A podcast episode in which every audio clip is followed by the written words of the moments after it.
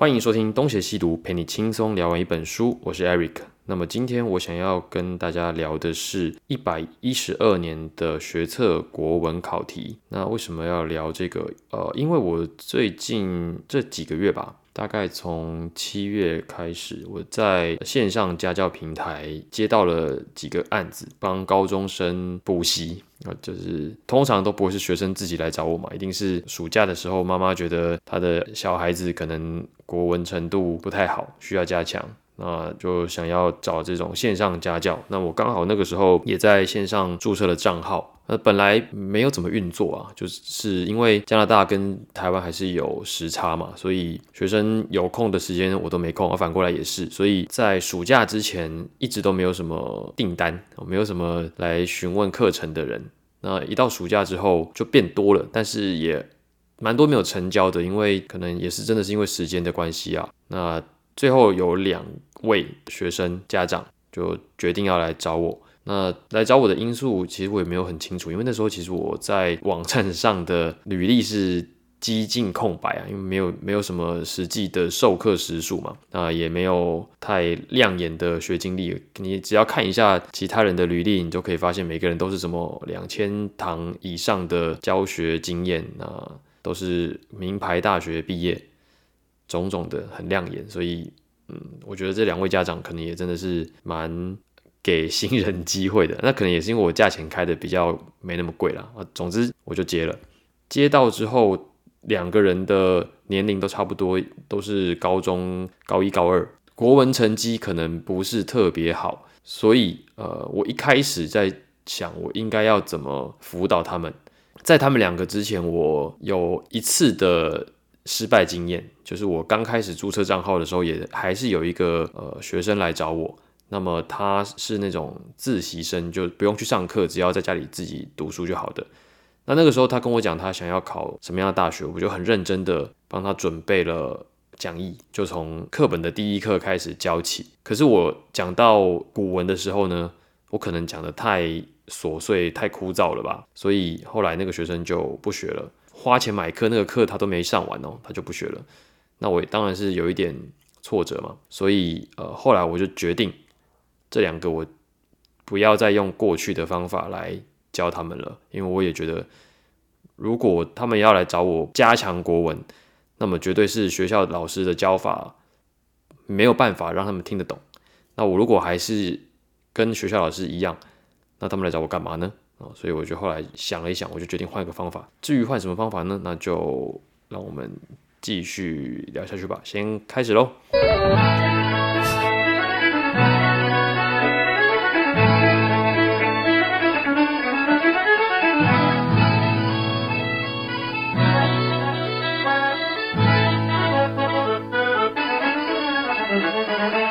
好，那我的方法也没有特别的厉害。就如同我们一开始讲的，今天要讲的是一百一十二年的学测国文考题。我的辅导方法就是带他们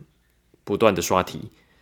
就这么简单。因为我觉得，如果说不要从课本一课一课慢慢慢慢的教的话，那么最好的练习方法，那当然就是实际去写考题嘛。这样我才知道个别的学生他们的问题哦，他们的不足之处在哪里。而且我也可以通过讲解考题引申出其他的子项目，那我觉得这个可能是对学生来讲比较具有挑战性的地方。而当然，我会先要求他们不要去看答案，因为你看答案虽然现在可以答对题目，但未来的学测没有答案可以看，那你不如就好好的假装不知道答案的来写考卷。那具体在教他们的过程当中，我觉得不管再怎么程度差的学生。他只要能够看得懂文章，那基本上所有题目都是会做的。可是最麻烦的一点就是他们看不懂文章。那这边讲的主要就是文言文，所以我觉得最大的障碍，就对他们这些高中生来讲，最大的障碍就是读不懂文言文。所以我后来就发现，哎，我好像需要在讲解文言文题型的时候讲细一点。这时候做题的好处就是。考卷上的文言文通常都不会太长，你就可以花一节课的时间把那一个题组讲清楚，也试着让他们自己讲一次给我听，就是有一些字该怎么理解，哪些特定的句型表达什么样的意思，它都有一定的套路。那通过不断的练习，那你至少可以先分辨文言文当中的一些行文套路。那么越来越熟悉之后，你就有比较高的几率去猜下一篇我没有教过你的出现在考题上的那些文言文。我大致上的策略就是这样子。那一开始在教他们的时候，我当然也是要花一点心思了解一下现在到底都在上什么嘛，因为我毕竟已经离开高中生涯。哎，哇，非常多年了，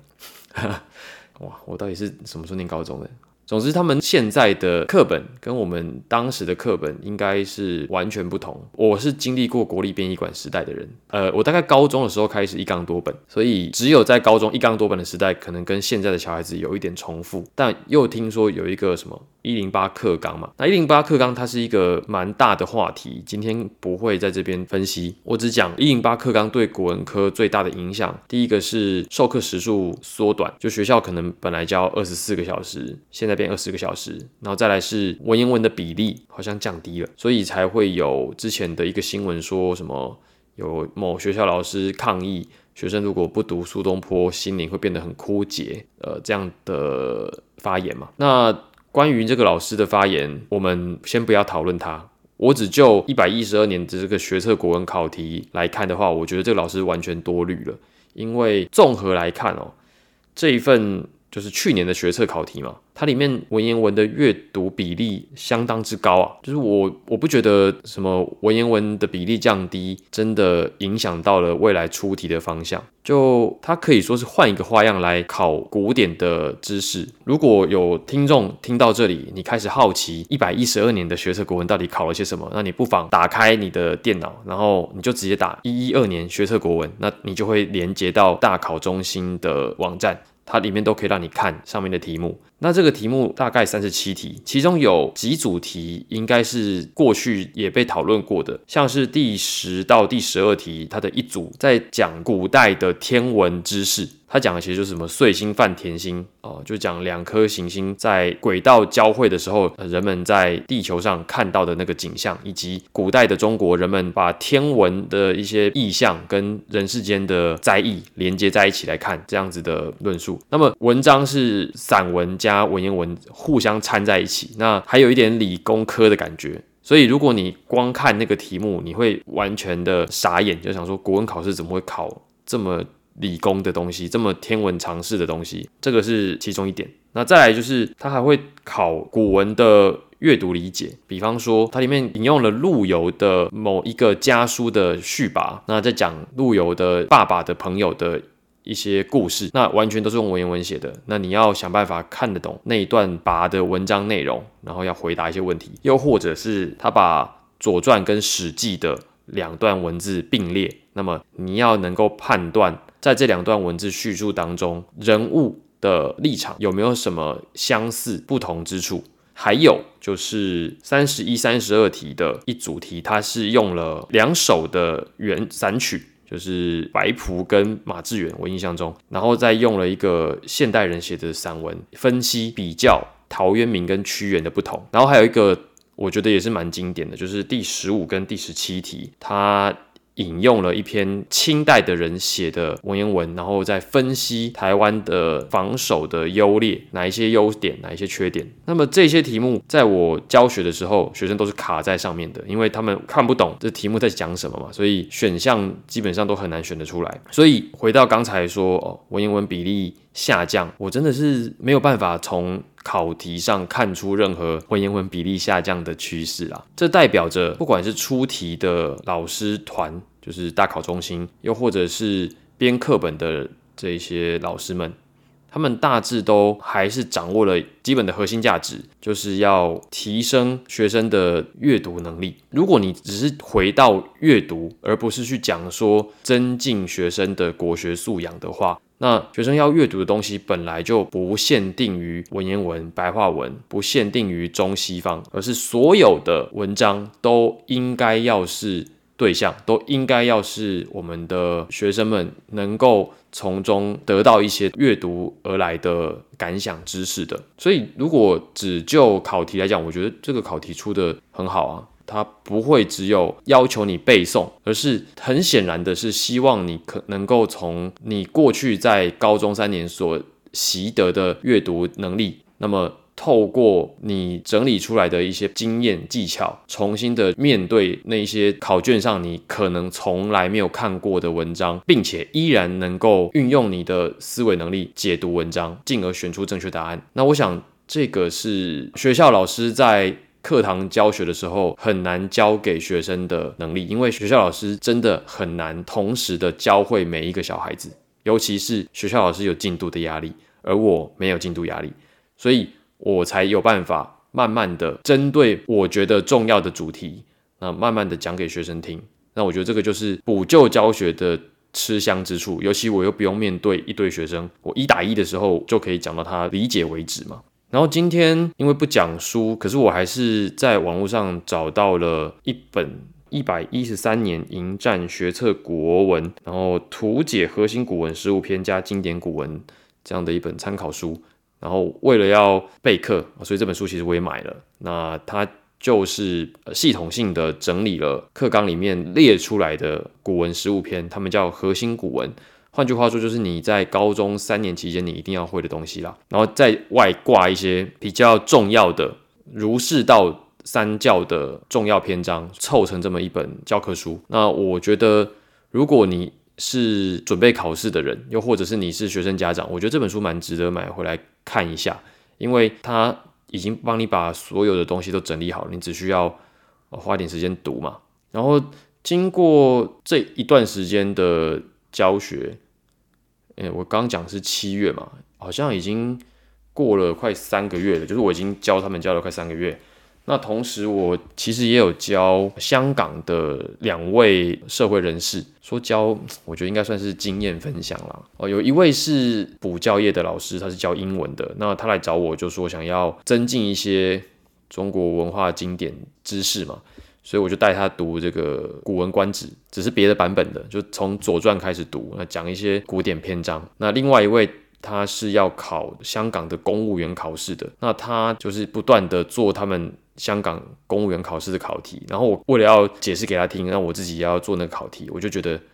哇，他们香港的中文能力检测跟我们台湾的国文考科真的是非常的不同。香港的考法，它是考你的逻辑，考你的阅读能力，比方说他会给你一段。蛮长的文章，读完之后，你要选出最能够盖刮以上那段文章的一个选项。哦，这非常难，因为那个选择项目很多都似是而非的。你要选择最能够概括的那个，需要花蛮长的时间才选得出来。那又或者是，呃，他给你一段短文，然后请你判断这段短文在强调什么，或者是它真正的重点是什么。他考的都不会是什么文化知识，文化知识在他的考试里面占的比例相当之少，大多数都是考你能不能阅读长文，然后判断出正确的意思，或者你能不能快速的抓出一小段文字里面有多少讯息，然后还有就是他们非常重视中文的语法，所以病句题就是找出哪一个句子有没有语病，我这个题目也是比例相当之高，然后我非常讨厌语病题，因为在我们现在。的口语如此的奔放的情况下，很多句子讲久了也就习惯了，你不太能够察觉哦哪一些句子实际上是充斥着语病的。那这个我之后可能还会再有一集讨论这件事，就是关于我们口语里面的赘字问题啊，这个很难避免啊，每个人或多或少讲话都会有一些赘字，只是最近听了比较多 podcast，发现哎好像它有一些共性，所以之后可以来聊一下。好。那么刚才讲的是关于国文的补教跟香港的考试的辅导，然后在教这一些学生跟这些社会人士的过程当中，其实我自己多少也有一些感想啦。我觉得那个感想的第一点是，哦，原来这是有市场的，就是我们以前呃读文科，你都会觉得，哎，这些东西不就是常识吗？你自己在里面泡久了，大家也以前都上过高中国文、国中国文，都在使用汉字，你不会觉得这个会是一门专业技艺。可是，在跟这些学生互动的过程当中，我发现，或者我应该说，我深刻体会到，哎，这好像不是每一个人都会的。那他既然有一定的阅读门槛、理解门槛，那像我这样子花比较多时间浸润在里面的人，那的确就成了这个领域的前辈。那我就可以辅导别人，而得到我过去不曾想过的报酬，就是补教业的国文老师嘛。只是我以前一直没有想过要在补习班工作，所以我也没有想过居然会有线上教学在教国文的。所以我就觉得，哎，这好像是一个可以发展起来的职业。当然，如果说要以此为业，可能还要更多的课前准备啦。我现在的状态比较玩票，没有这么多系统性的讲法。那这是第一点。第二点要承接的第一点来讲，就是我会觉得这东西没有什么价值的原因，是因为我觉得它不是一个必须的呃知识啊，就是古文。在现代的确没有什么用处，它就是一个你有兴趣你学，那你在里面得到一些慰藉，你有一些成就感，你满足于其中的阅读乐趣，那就足够了。可是别人不一定有这样的乐趣，所以我不觉得这东西可以用来赚钱。可是商业的本质就是有人需要，而你能提供，他就付你钱，这是一个千古不变的道理。我付出我的知识跟我的时间来辅导你，你要给我钱，那。为什么他需要呢？其实刚才的那个定义就已经说明，我不需要问他为什么需要，但是我也可以讲，因因为考试要考啊，就是这么简单。如果今天升学主义不再流行，没有学测，不需要考这些国语文检定，那么我想不光是我，所有的补习班老师都要失业。那为什么他们没有失业？呃，很简单，因为升学考试至少在未来几年，它就是会存在。就是会有一部分的人有这样的需求，可能更多是英文、数学，那这个我也不会，没办法。但只要有人有国文阅读能力的需求，那么我只要能够提供这样子的需求，我就可以借此获利。所以我算是比较能够接受哦，这东西有它的市场价值，这个是我过去也比较不能够接受的。所以一跟二是一个问题的两个面向，然后再来是第三点。就是我在辅导这些高中生的过程当中，我好像又找到过去读书时的快乐。就是我在跟他们讲一些文言文的背后的理论，跟哪一些人物跟思想故事的时候，你自己都会回想到啊，过去你在学校学的这些东西，那过去你的老师跟你讲的，你那些不是这么明白的。道理，你重新再讲一次给别人听啊，好像又把过去的那一些回忆再拉回来了，那个印象是非常的鲜明的。所以你在授课的过程，你其实自己也是会被自己所讲的内容感动到的。我不知道，如果你是一个讲者，你是一个学校老师，你会不会有这样的感动？就是你在讲一个东西，是你过去本来就为之着迷，然后也深深喜欢的，可是因为种种原因。呃，这个社会不需要，所以你也觉得啊，好了，这个东西我自己知道就好了。那可是因为迫于生计，你也不可能每天都在抱着那些东西过生活，所以久而久之，你也就忘记了，你也就生疏了。你对那过去的那一些读书时的感动，也就慢慢的就比较淡了。可是透过呃这样的一个授课的过程，你当然也还是要想办法让学生听得懂。那你也要让整个课程更加的有趣，而且是足够深刻的。那你当然要想办法讲的足够深刻嘛。那你在想办法讲的足够深刻的那个过程当中，其实你自己也会陷进去那一个你所制造的情境当中。所以，我我觉得，相较于呃我的另外一个兼职，就是教日本人中文，带他们练习一些语法点。相较于这个，我觉得我在教文言文知识的时候，而是更快乐的。那下课之后也不会有那种啊精疲力尽的感觉，也不会觉得虚脱，不会觉得呃啊为什么我要活着的那种那种厌恶感，反而会觉得哎结束了吗？好像还可以再继续讲下去。所以我好像也可以理解为什么大学的时候有一些讲义理的老师可以在那边讲一整节课，可以讲一整天都不会觉得累，因为我觉得那个是他自我实践的一个高光时刻。就他讲那些东西的时候，他也是讲给他自己听，所以他怎么会觉得累呢？那就好像你如果喜欢表演、喜欢唱歌，那办一场演唱会，那一定是你梦寐以求的愿望嘛？你都可以想象在当下你会多兴奋，你怎么会舍得放下你的麦克风？你怎么舍得离开那个舞台呢？而我在说的就是伍佰啦。所以伍佰每次都回来都安口安口一直在安口嘛。虽然说他赶歌迷回家，但我想他心里还是很高兴的。呃，以上三点大概就是我在接到这些呃辅导的委托案几个月之后，心里的一些感想，以及我对学测国文的一些看法。我基本上认为哦，下一年的或者未来几年的国文考试应该都会越来越精彩，越来越偏向于多元出题，就是。你真的没有办法预料出题老师会从哪一些资料里面挖出文献，挖出一些文言文拿来考你。就你的时间有限，你绝对不可能都看过考卷上的文章。但是这些老师大概也不会真的想要弄死你们，他们还是会找一些你能够阅读的材料。那么，如果你在高中的国文课上能够透过课本提供的核心古文，或者其他选文锻炼了一定的阅读能力，那我想，就是你只要掌握那个技巧，就跟算数学一样嘛，就是你也不能期待数学考题会按照一定的模板进行，你还是只能从你所知的那一些公式跟逻辑观念里面找出问题的解答。那我觉得国文考试也是如此，而且相较于数学，我想应该是更容易的，因为你只要花时间静下心来看，我觉得很高概率你还是能够找出一点端倪的。那其他的真的就是一些固定的套路，那那些固定的套路就是我现在要教给学生的东西。那我想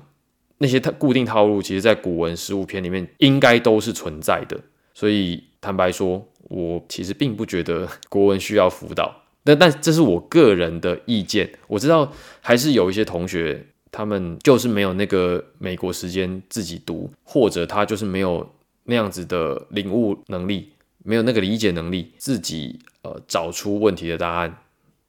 那不过这样也好，因为你没有这样的能力，所以我才有商机嘛。如果大家都有这样的能力，所有的补教老师都要失业，对吧？好，那么今天大概就是聊到这里啦，因为。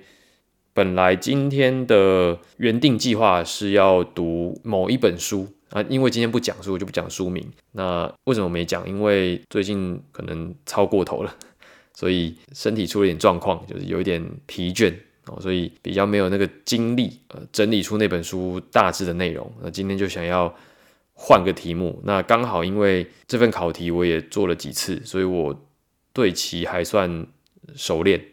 那其中的一些例子。那我也比较有印象，我觉得可以跟大家聊。当然，如果要再细致一点的讲，那可能就是要每一题每一题的分析。那这个我想应该不是多数听众想要听的，所以今天不会这么谈，主要还是谈一些我所感觉到的以及我的一些意见。哦，所以大概就是这样子。那么今天的节目就先到这边，感谢各位的收听。那如果喜欢我们的节目呢，欢迎到 Apple Podcast 给我们五星好评，或者到 Facebook、Instagram 与我们留言互动。那么如果喜欢我们这一类型的节目呢，也欢迎抖内赞助我们，让我们继续把节目做得更好，来更多的书回来看。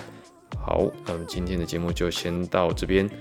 我是 Eric，我们下次再见。